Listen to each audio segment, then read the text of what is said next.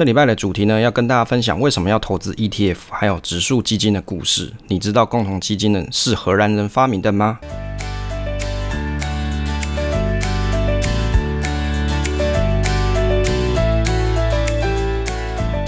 我是威利，欢迎收听 Awesome Money。我是一个上班族，这里是我的投资理财频道，分享我喜欢的主题给大家参考，以白话的方式把我知道的知识分享给你。喜欢我分享内容的话，可以订阅这个频道。目前频道呢是在礼拜六或是礼拜五上传。那我的学习就是我的分享。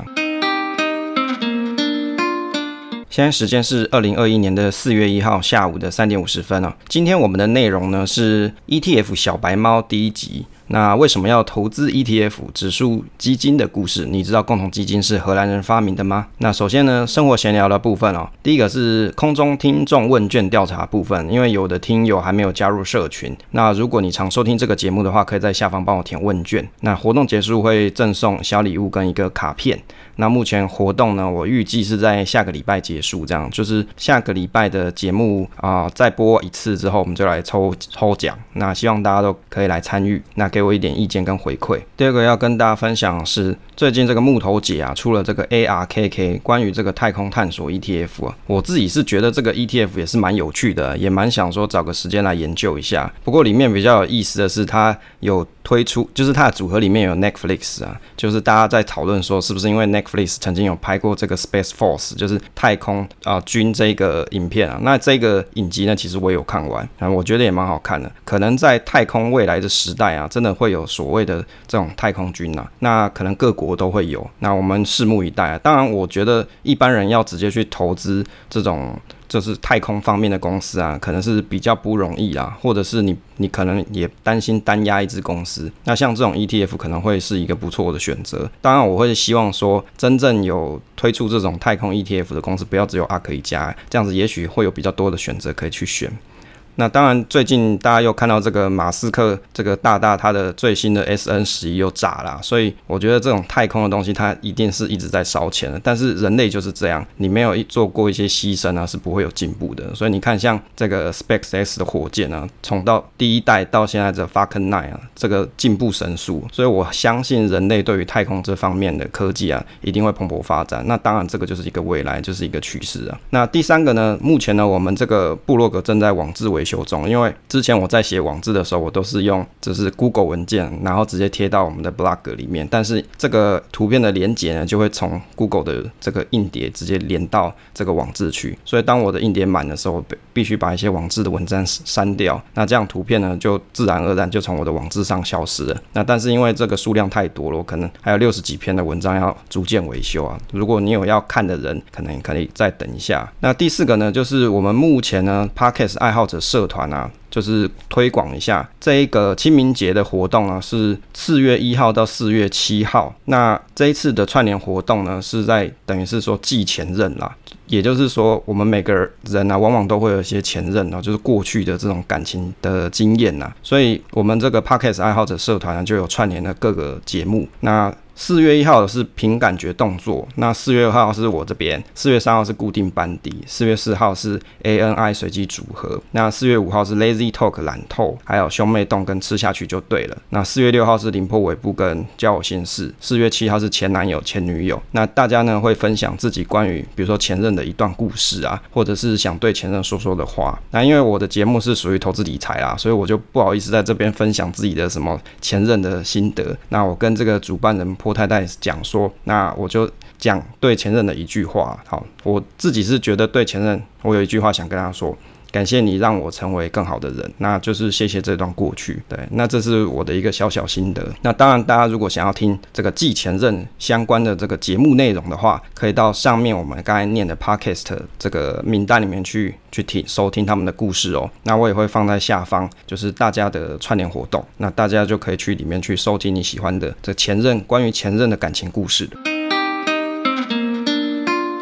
欢迎收听今天主题的部分啊。我们今天主题呢是 ETF 小白猫一为什么要投资 ETF 指数型基金的故事。你知道共同基金是由荷兰人发明的吗？那去年二零二零年八月的时候啊，节目的 S Two EP Two 我们有介绍过投资新手村 ETF 的历史与分类简单介绍。当然呢、这篇文章啊，可能对很多新投资的朋友来说啊，还是太难懂了。那在 IG 我们有创了一个新的角色，叫做投资小白猫，希望。新入手投资的朋友就跟小白猫一起做投资之旅，把内容讲的白话还有简单好懂一些，让大家比较好容易上手。那其中第一期呢，我们这个投资小白猫语录呢，它讲的是买 ETF 就好像买一个猫罐罐，怕坏掉，那你就一次买一篮猫罐罐，你就不怕了。那在台湾啊，做这种 ETF 主题的相关的节目跟频道真的很多，例如说像是 YouTube 的财鼠兄弟，算是比较知名的频道。那他会他们会把每个 ETF 的优点缺点都介绍的很完整，也有很多细新的整理。那希望这一次的整理啊，可以比他们介绍的更好懂一点啦。那这系列的文章，希望整理的比较仔细一些，对新手小白猫呢会很有帮助。当然啊，已经是老手的朋友啊，你就当做听过复习就好啊。或者是有些地方你以前也没搞懂，可以一起来了解一下。第一个啊，为什么要投资 ETF 哦？刚才我们有讲这个小白猫语录 EP One，就是你买买 ETF 就好像买一个猫罐罐，怕坏掉，那你一次买一篮就不怕了。其实这个意思很简单，就是要解决一个核心的问题，就是选股的问题啊。选择 ETF 的好处就是希望 ETF 的用这种这种方式可以把你的资金配置到一篮子的标的上，那相对的风险性就会比较低，也比较能够参与到这个大环境这个市场的成长。那大家呢常听一些 Pocket 节目或是 YouTube。都会跟你说，不会买股就买 ETF 就好，那叫你专注本业，那打不赢市场就跟市场绩效相同就好。然后还有会说这个主动能选选选股啊，选赢大盘的这个绩效的人啊，是实在是比较少一点。当然啊，并不是说所有的 ETF 都可以乱买。如果你买到像是原石油正二那种有时间价值的 ETF 啊，或是这种零零六三二 R 这种就不适合新手购买。我还记得忘了是第几期的节目有跟大家讲说，我有一个同事他在台股很。呃，比如说一万两两千点的时候，他跟我说他要买零零六三二 R，然后呢，他说为什么要买嘞？是因为他要避险呐。那我看到我就是就是笑笑，因为我也不好意思表示什么。如果你真的要避险啊，像这种小资族，比如说你手上是可动用资金的投资资金，你在一百万以下的，你真的是不太需要做一些什么避险的动作。你你要你需要做的，其实事实上是减码的动作，你就少买一点嘛，这样子你的心里就会比较安心。其实哦，简单的理解就是，如果你觉得台湾的景气跟产业都会持续变好，或者是你觉得美国的产业跟景气啊也会持续变好，那你其实只要找跟大盘相关程度比较高的 ETF，那透过 ETF 的这个成分股啊，用来代表这个市场的景气，让你可以稳定跟着市场成长，这样就是一个比较简单的方式。但是要注意说，这样的方式啊，你必须要长期的持有，你不要因为短期的波动就吓傻了就卖股。比如说像去年三月的大跌，那结果你看现在股市又到一万六啊，台股的部分啦，哦，所以你买这种跟市场比较相关的 ETF，你必须要注意的就是你在买的当下，比如说你是定期定额扣款好了，你可能去看账面，它现在都还是负的，也有可能啊，那。这种负的情况，这个叫做常态。我们不要说负个五趴、负个六趴，你心里就会受不了，就吓一跳，或者是你就会想说，我是不是应该停扣，或者是我是不是应该要自己选一个比较合适的点位自己去买？那如果你要自己选一个点位去买，那你就不用定期定额了，因为定期定额本来就是为了要解决你心里面犹豫不敢下手的。这种机制啊，用电脑系统的方式帮你自己去做操作。那当然，你还是想要自己投入的朋友，那你就是单笔加码就好。所以定期定额搭配。单笔加码就是你在市场上比较能够长期持有标的的一个方式啊，就是不会乱卖股票。我们啊看到这个富邦的网页，它有去定义这个 ETF 的意思哈，我觉得它写的解释还不错啦。这个 ETF 的英文啊就叫做 Exchange Trading Fund，就是指说可以在交易所交易的基金啊，所以指数。股票型基金啊，事实上这个名称它可以拆成三个部分，更呃可以刚好去说明这个 ETF 到底是什么东西啊。第一个指数哦，指数就是指说 ETF 被设计成啊被动追踪某一个指数的表现，是一项指数化投资的商品哦，就是意思就是说 ETF 它本来的设计就。它就是要去追踪某一档指数。那当然你要先有这个指数去编列啊。在台湾比较有名的指数编列公司就是台湾指数公司。在这个公司里面啊，事实上它有很多小工具，比如说你喜欢，比如说富邦公司治理指数啊，就治理一百指数，你也可以上去去跟比如说零零五零的这个它的原型指数去做 PK 啊，就是它有一些工具，你可以去看这个指数本来的绩效状况，那可以让你在买之前先有一些最基本的认识。那甚至呢，事实上有有些指数啊，在这些投信去发行成 ETF 之前呢、他们也是会先去这个台湾指数公司去看这个回撤的效果，然后才去写这个 DM 文宣跟你说哦，这个指数啊。在过去五年，它的绩效状况怎么样？所以它的卖点是在哪里？所以它就会这样子去推荐给大家去做购买。这个第二个哦，股票型的意思是指说，ETF 透过独特的交易架构设计啊，使它可以像一般的股票在集中集中市场挂牌交易啊。这什么意思呢？就是说，以前如果你要买这种基金的东西啊，你是必须要去银行或是去投信啊，或是基金公司去购买。但是因为它现在是叫做股票型指数型基金呢，所以它可以在我们们这种台湾证券交易所，就是呃台北的这个证券交易所，你就可以去做购买。那你不需要再去。比如说投信下单啊，或者是去基金公司去挂单啊，就不用了。你就只要在你本来在买股票的这个券商，你就可以去买了。哦，所以就相当方便了。第三个基金哦，基金的意思是指说 ETF 哦，在国内是采取类似共同基金的模式，是由投信公司管理，然后发行这个受益凭证作为资产持有的一个表征。白话来说，就是它其实本质还是基金啊，只是它透过这个 ETF 发行的方式，在股票市场上可以让你去做购买。ETF 啊，它是被动追踪某一指数表现的共同基金，所以投资组合尽可能会比完全比照指数的成分股去组成。那在这个集中市场挂牌，如同一般的股票交易买卖。当然呢、啊，这个是最理想的情况。事实上，ETF 它有很多的。啊，不同类型，所以也不是所有的追踪原型指数的绩效都都会很好。比如说像我们前几期有介绍，比如说像是关于资安的 ETF f 啊，或者是零零六四六啊，就是美国标普五百，像这一种 ETF，它往往里面都还会内含。期货的成分，原因是因为哦，这个问题有很多人问过。这个期货的成分啊，它都是为了要让就是基金管理公司啊，或是操盘手，它会有一个额度可以去让这个绩效啊，尽量 tracking 成圆形的样子。也就是说，如果你只是去追踪这个组成成分的公式的话，可能还不够。它可能会有汇差或者是这个时间差的问题，那它会去透过这个期货的方式，让它现在这一档这个，比如说在台湾发行的 ETF，它尽量绩效可以追随着国外的原型指数，所以它会有一个。期货的成分，好，这个是大家可能，如果你再去看 ETF 成分股里面，你往往会想不透为什么会有这个东西的地方。第二个哈，指数基金是什么？我觉得其实文绉绉的讲法，这个投资小白猫一定听不懂，所以我用讲故事的方式说明呢。这个最早呢是在一九六零年呢。有一群芝加哥大学的大学生哦，他们很天才，他提出了这个指数型基金，这个 TIF 就是 Trading Index Fund 的概念。指数的意思就是透过某个规则啦，来将一群公司做编组，然后把每个公司的价格计算，就是占比权重之后得出一个数字，接着呢，用这个数字来代表这个群组的价值高低啊。举例来说了哈，用这个白话来讲比较简单，一个班上一定有几个。资优生哦，很常考前三名那种厉害的学生呐，哦，当然不是我了哈。那如果说我们今天要去编列一个放牛班这个资优啊，放牛班的资优生数学前三名指数啊。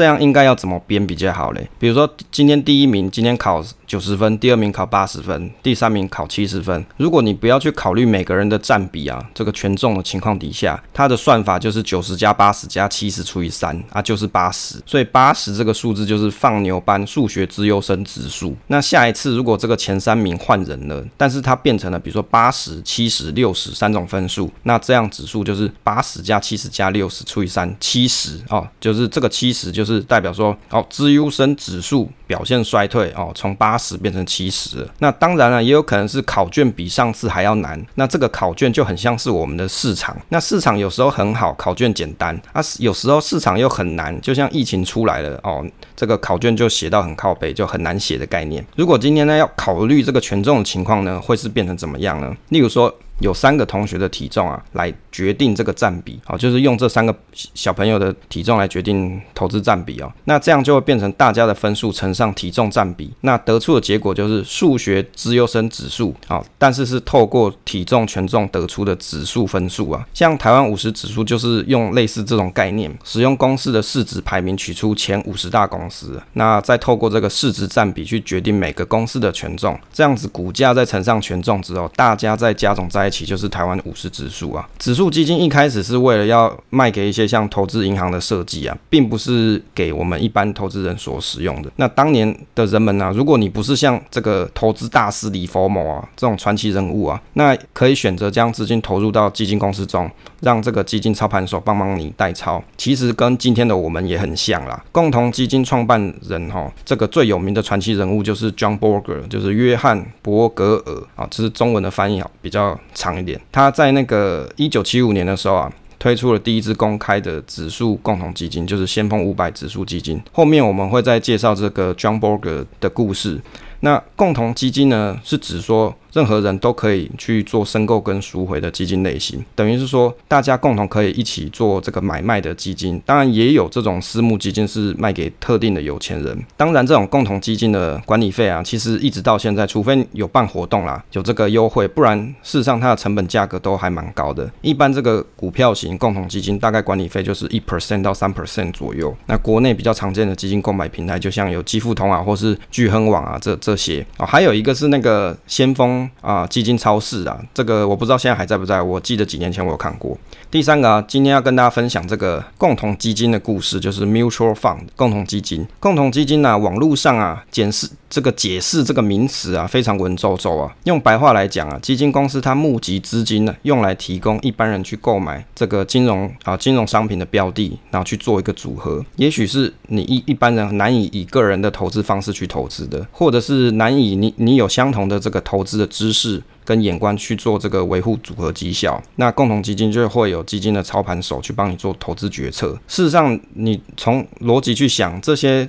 专业的操盘手，他们拥有市场上的资讯啊，绝对是比我们还要多啦。等于是说，你可能都不晓得的事情，他早就已经知道很久了，这是有可能。而且他们可能会有比较高效能的这个 AI 计算啊，或是电脑运算啊，或是有第一手消息啊，是我们没有办法得知的。所以这个就是基金操盘手他们的工作，他们就会去收集这些比较有优势的资讯去做分析，然后去帮你做投资决策。所以为什么到一直到今天，这个基金啊，共同基金它没有完全消失？也是这样子的情况，因为他们还是具有优势存在。当然，随着 ETF 的推出啊，这个在台湾这边，台湾市场这边 ETF 购买的人数越来越多了，这种共同型基金购买人数就相对少比较多。那这个就是市场趋势啊。开放式的基金所管理的这个总资产啊，在二零一八年，这个整个世界大概就已经超过了四十六亿美元了。那它的发源地呢，是阿姆斯特丹。它不只是历史最悠久的股票和债券市场，同时还是共同基金的发源地啊。所以，如果下次大家在想到共同基金的时候，你就可以想到这个荷兰的阿姆斯特丹。当年这个十八世纪的时候，阿姆斯特丹是荷兰的商业重镇，同时它也是欧洲的金融中心。那为呃，同时呢，荷兰它是一个很大的债券市场，就是每个国家可能会去在他们那边发行这个债券的部分，就是等于是欧洲的商业中心呐、啊。其实这个共同基金的历史啊，可以追溯到一七七四年。当时有一个荷兰商人，他创造了世界上第一个封闭型基金呢。中文的名字的翻译叫做“团团结创造力量”啊，哎，中文要怎么直译呢？叫做恩德拉恩德拉格。马特马格特就是听起来很中二啦，反正就是叫做什么团团结创造力量。那在一七七零年的时候啊，因为从东方国家进口的这个商品太多，就是从东方，比如说中国啊，或者是日本啊这些国家，或是印度啊这些进口到欧洲的商品太多了，导致欧洲当地他们有一些商品的价格就下跌。那结果出现了当地银行出现倒闭的情况。那银行倒闭呢，就会出现一连串的连锁反应，影响了经济。那到了这个。一七七二年的时候，就出现了金融危机啊！伦敦一家的银行投资了英国东印度公司股票，那他们损失了三十万英镑，原因是因为当时的茶叶供过于求啊。那结果那个公司就变成在这个破产的边缘徘徊，有没有？就是因为东西太多了，那价格就会下降。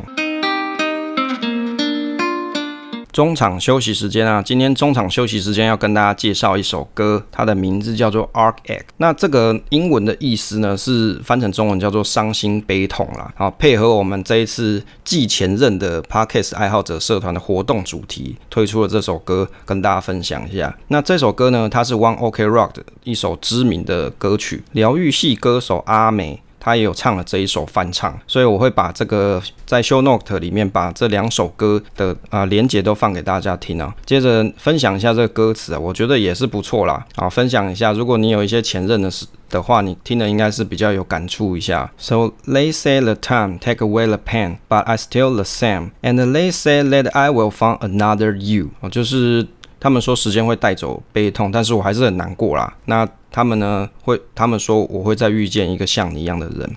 That can be true，啊，就是 That cannot be true 的意思，就是那是不太可能的事。Why didn't I realize? Why did I tell lies? I wish that I could do it again, turning back the time, back when you were mine。就是说我怎么会搞不清楚呢？为什么我要对自己说谎？多么希望可以有机会再重来一遍啊，让这个时光倒退，回到你还是属于我的时候啊。So this is heartache. So this is heartache. 啊，这个是心痛吗？这个就是心痛吗？Hitoi azumeta kokai wa namita e tokawari。一直以来的后悔啊，都变成泪水啊。Ano hi no kimi no egao wa omoi de nigawaru。那一天你的笑容充满了我全部的回忆。好，I miss you，就是我好想你这样。那我觉得呢，这一首歌呢，它表达了一种。啊，就是分手之后内心的一种伤痛，就是你想要忘记你不想，呃，你想要忘记你不想要忘记的人。那这种方式要怎么办呢？说实在，就是你不要去做忘记，这样子就会有机会忘记一个人。好像在讲绕口令。好啦，那关于这首歌呢，希望大家可以去听听看喽。后来这个公司啊，就从英国政府这边获得了一百五十万的英镑贷款才得救。但是呢，结果投资他的这个银行就倒闭了。然后在其他的这个英国啊，或者是其他的荷兰银行啊，也有遇到类似这种情况，就是投资的某些公司，它因为就是过渡不下去，结果最后导致连银行一起也倒闭了。那当时只有比较投机性的公司才撑下去，这个凸显了一种投资多元化的价值。那经过这个。痛苦的经验啊，这个世界上才出现了第一支共同型基金呢。在一七七四年的时候啊，有一个荷兰商人叫做阿迪亚，他创造了共同基金。那为什么他要创造呢？那么无聊，吃饱没事干，创造这干嘛？他的初衷啊，是因为他想要参加某些投资啊，比如说像啊，想要赞助一个船队哦，船队哦，开船的啦，从欧洲前往亚洲进行这个国际贸易嘛。那但是呢，为什么呢？为什么他要搞这个共同基金呢？是因为开船这种东西啊，它的风险很大，而且又在那种那个一七七四年那个时代，什么航海技术可能也不是很发达，更不会有像现在的 GPS，所以船会翻掉啊，这个或者是被海盗打劫啊，这个实在是非常容易发生的事情。所以任何一个个体商户啊，就是单一个商人啊，他事实上都很难承受这个船船毁人亡的风险，就是船如果被毁了，或是人被杀了这种风险，可能会损失很多钱呐、啊。所以这个阿迪亚非常具有想象力，他发明了这个共同基金的概念，那把。很多个商人啊的资金就是聚集在一起，大家一起来分摊风险哦，有没有？大家一起来承担这种概念呢？并且哦，将这个商船安全的回到欧洲之后，再按照这个比例分享贸易的利润，好，就是事成之后大家来分账，好，有钱大家赚，好，有风险大家扛，啊，到最后大家来分钱，好，根据这个基金的公开说明书啊。它具这个基金呢、它具有固定的寿命哦。这个什么基金？刚刚有讲，这个中二的名字叫做啊团结创造力量哦。这个好像是比利时的语言啦。那所以呢，它这个基金它具有固定的寿命，而且它会将这个收益支付给投资投资人啊，而不是在进行再投资的动作。什么叫做再再投资？就是比如说你今天从这个基金里面你赚到的钱，它发你。股息嘛，那你领到这个股息，假设你又再拿拿去买这个基金的话，这个动作叫做再投入。那有些基金公司它会帮你做这件事情，就是赚到的钱呢，再帮你投入到会。投入回来这个基金的净值内，但是他这个基金呢，这个团结创造力量这个基金，他就不做这件事情，他就会把这个钱呢就分给投资人。这代表说啊，这个基金的投资者期望用一种比较被动的方式，所以他几乎是没有在做这个基金的，就是买卖的交易啊，就是你当时投资了就投资了。那这个基金呢，我们缩写就叫做 EMM。好，这个 EMM 基金呢，它把客户的资金投资于银行啊，或者是政府债券，还有啊，他们可以去收取这个通行费，还有什么？他还有经营一个叫做加勒比海种植园。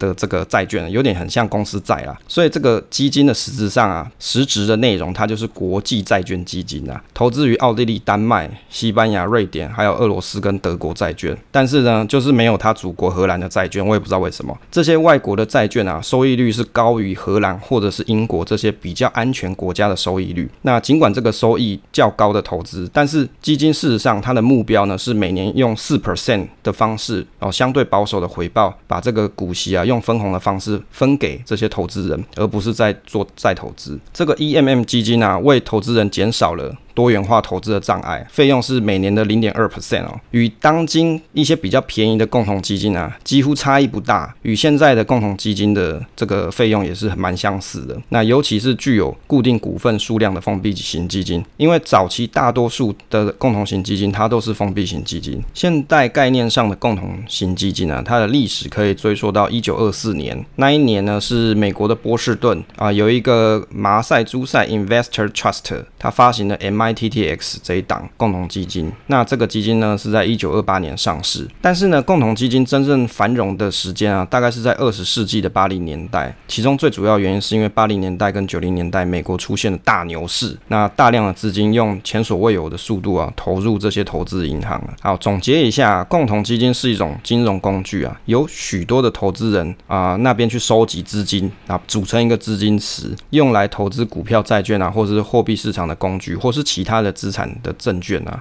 所以呢，你你就想哦，假设你个人你有办法有这么多钱，东投资一点，西投资一点嘛，肯定是没办法的。但是你透过这种基金的方式啊，共同基金的方式，你可能可以去参与不同的国家的一些金融商品。那而且你自己个人要去买那些金融商品，可能是非常困难的哦。比如说我举例好了，比如说你个人你想要去买俄罗斯的基金啊，你要想要买俄罗斯的股公司，你可能还要你你本来没有共同基金的情况底下，你要怎么做？你要去俄罗斯的。那个当地去开户，然后去买那边的这个公司嘛，股票嘛。但是现在有共同基金啊，你你用透过比较简单的方式，比如说在投信啊，或者基富通这种地方，你去买，你就可能可以买到俄罗斯的。这个基金，那里面的内涵成分就有当地的这些公司或是他们国家的债券啊，所以是不是相对就是比较简单容易一点？那共同型基金啊，由专业的资金管理人去运作，那他们管理基金的资产是由基金的投资人产生的资本收益或收入哦来来做运作的。那共同基金它可以使得这种小型或是个人投资人，让这些专业的大大去帮你去管理你的投资 portfolio，每个每个这个股东啊，小小的股民啊，你就照你当时买这个。比例哦，你买的金额占比，然后去获得你的投资收益啊，有几个重点。共同基金是一种由股票、债券或是其他证券组成的投资工具。那第二个是共同基金是让这些小型投资人啊，他可以用低廉的价格获得比较多元化还有专业管理的投资组合的方式。那第三个是共同基金，它有分成几类。那比如说像证券类型的，或是比如说像有啊债券类型的，那投资的目标跟这个追寻的回报方式啊，都是由投资人你自己在投资前你就可以去想好了。那第四个是共同基金它所收取的这个年费啊，我们称作是费用比率。那在某些情况底下，它还要收取一些佣金哦，所以它的成本会影响到你整整体的。投资收益，也就是你投资的时间越长的时候，你会发现成本可能会吃掉你部分的获利。所以在你投资这种基金之前，你要先想好这个成本会不会影响到你的你的投资效果啊？因为每个人要投资的年限不一样嘛，而且你在意的这个成本也不一样。好，因为有的人可能会想说，那我反正被他扣了这个几 percent。无所谓，反正它可以涨很多就好。也有人是这样子想的。好，第五个是雇主所支付的这个退休计划，大部分的资金就流入的共同基金。这个第这个是指说像是美国啊，或是这些。好，共同基金它到底是怎么运作？就是当投资人啊，比如说你去买了苹果公司的股票的时候啊，他购买的是公司跟这个资产的所有权。同样的，你共同基金的投资人，你在买的时候啊，你就是在买这共同型基金它的这个资产部分的所有权，就是某一个部分啦。不同是在于说，苹果它是从事这种创新设备，还有平板啊、手机这些业务，而共同基金公司它是从事这种投资业务。哦，所以有一点明显不一样差异，就是你买公司的时候，你买的是这个公司的实质内容，但是呢，你买基金的时候，你是买这个基金它所持有的这个组合啊，这个投资组合的某一个部分。投资人呢，他通常可以用三种方式从共同基金上面去获得回报。那第一个呢，就是来自于比如说像是股票的股息啊，或是债券的利息，就是你投资的这一档基金它所持有这些股票跟债券。第二个就是如果说基金呢、它这个出售一些价格上涨的证券，那等于是基金就有做了价差嘛，就是他把某些涨高的股票卖掉，那卖掉赚的钱他就要分给这些投资人啦。第三个是，如果基金持有人啊，你看到这个基金的净值上涨了，但是你也可以自己把这个涨高的基金哦去做买卖嘛，你也可以把它赎回之类的。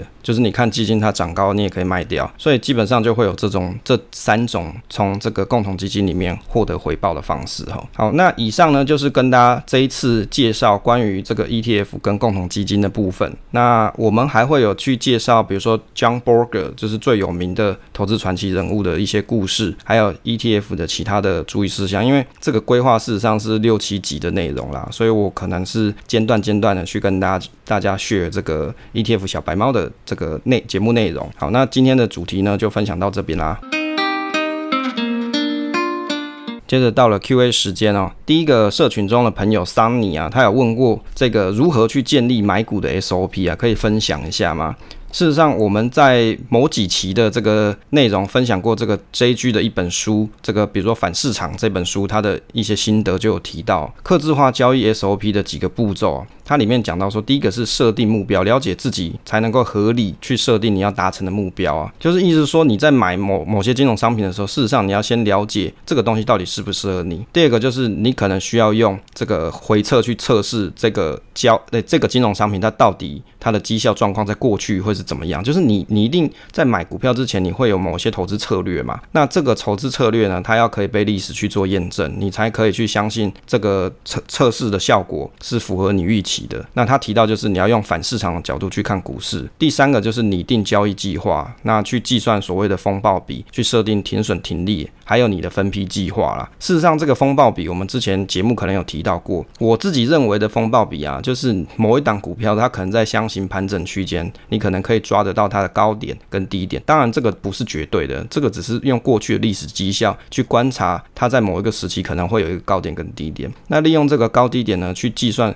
你的风险跟报酬的比率，就是它跌大概会跌到多少，那它涨大概会涨到多少，是用历史的这个绩效记录去做推算。那也就是这个风暴比。当然，有些股票呢，它可能是搭乘着某些行情的时候，那它未必是这种箱型区间。那这时候你的风险报酬比可能就要做一些些微的调整。接着呢，就是要去设定你你的停损跟停利点，然后再去做分批的动作啦。停损跟停利基原则上呢，就是透过你的风暴比去计算，说我大概要多少。点位的时候，我要去做停损，因为为什么要停损？假设我今天有一笔钱，我干嘛要停损？哦，原因是因为你你不停损的话，你心里会受不了，它一直亏钱，所以你停损的结果就是我把这个钱拿回来，再去放去我觉得有投资未来的标的上面。所以停损呢，它事实上在这本书里面提到的意思就是，它把它当成一种手续费的概念，就是我在这一档我达到了我停损点，我就把这个钱取回来，拿去下一个我觉得更会赚的标的上面。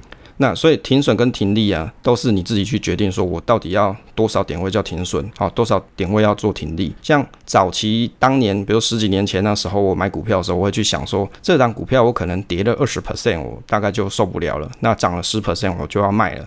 啊，我相信很多人你在做买股票的时候，你可能一开始的 SOP 啊，你大概就会这样子去设定。可是事实上啊，到最后去买的时候，你会发现跌到二十趴的时候，你真的卖得掉吗？你真的心里面愿意卖吗？其实这是一个很深奥的哲学问题，就是你可能会放不下手，然后你卖不掉，因为你就会觉得说，诶，这个二十 percent 我是不是应该撑一下，让它回来这样子？好，那另外一个难题就是停利，比如说一档股票它已经涨了。比如四十 percent，你应该要卖吗？你你有可能因为这个公司它未来还有不错的前景，这个四十 percent 对他来说可能不是真正的高点啊，哦，就是它可能后面还有可期啊。但是对短线的投资人来说，这四十 percent 可能就是一个还不错的一个这个获利了结的点位啊。所以这个停损停利啊，都是个人要去决定说你到底这个点位到底是多少合适，你就没有标准答案。所以后来我的投资计划通常我都是变成长期投资居多啦。所以长期投资的意思就是说，只要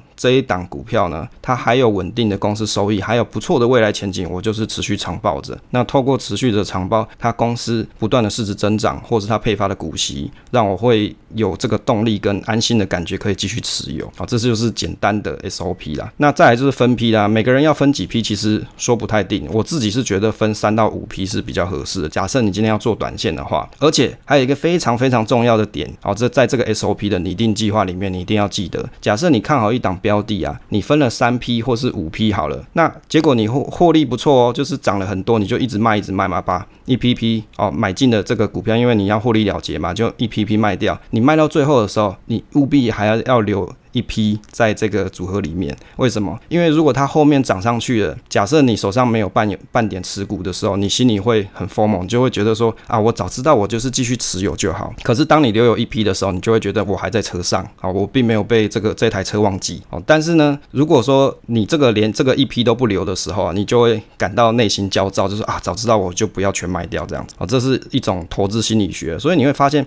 投资它不是只是一种数学计算哦，计算这个风险报酬这些而已，它事实上是一种你不断跟你自己心里去对话的一种哲学问题，所以你可以。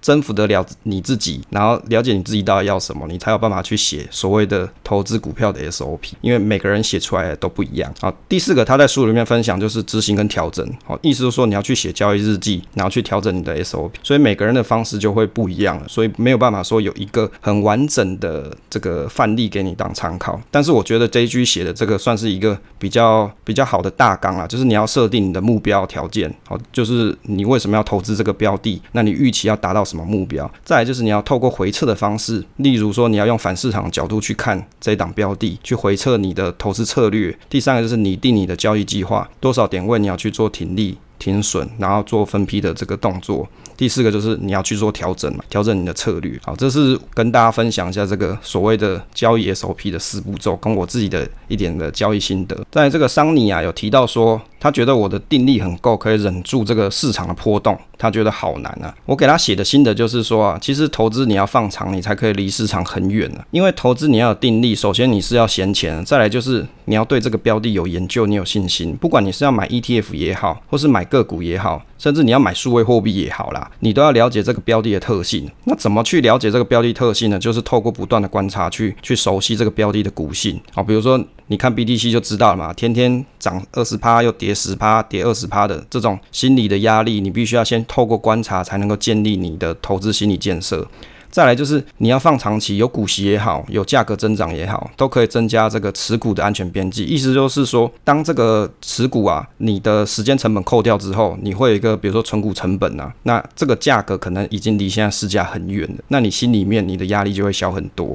就好像我们上期节目就讲这个台积电有一个人啊，在 PTT 上说他六百二十三块买了这个股票啊，他就在问大家说到底要不要卖啊？如果跌下来要不要卖之类的。所以你持有时间长的话，这个对心理的压力就会比较少。好，但是。对很多人啊，这个心理压力还是很大的。哦，这个这个就是原因。那再来，这个桑尼又问到说，这是后来决定长报的原因吗？其实投资长投资这件事情，啊，你要长期投资的第一个最大的大方向就是你要有这个认知，说你投资的标的是不是目前会成为市场的主流，或是你要可以预想得到它具有一些未来的前景啊。那像美国的那个 GameStop，这个以这个来举例，就好像这个他当时是卖实体的电动玩具嘛，就好像你小时候去路旁边，就会去看到有些卖这种。电玩的卖一些任天堂啊、Game Boy 啊这种哦，不小心透露年纪，反正就是有这种店嘛。可是现在大家打电动都在那个 Steam 上面去下载游戏了，你根本就不会去实体的店面去买这种游戏了。所以这种公司你就可以预想到它的前景就会很暗淡啦。好像是以前不是有一个百视达嘛，就卖这个那个租 DVD 或是租 CD 的这种公司，但是后来大家都去网络上下载影片啊，网络发达了嘛，速度够快了嘛，谁还要去这个百视达租影片，而且还要钱，对不对？我直接网络上。我去买这个 Netflix 上面的影片，我都看不完了，还比较便宜哦。所以为什么你就可以去设想到你所投资的东西，它到底有没有未来性哦？所以重点是在于说，如果你只关注当下的股价，你就觉得说哦，现在这个我上次看才十块，现在变二十块，好贵哦。你只看到那个股价，可是事实上你没有去想到这个公司它到底未来的发展会不会成为主流，它具有未来的价值吗？因为这个所谓的未来价值，就是你想不想得到。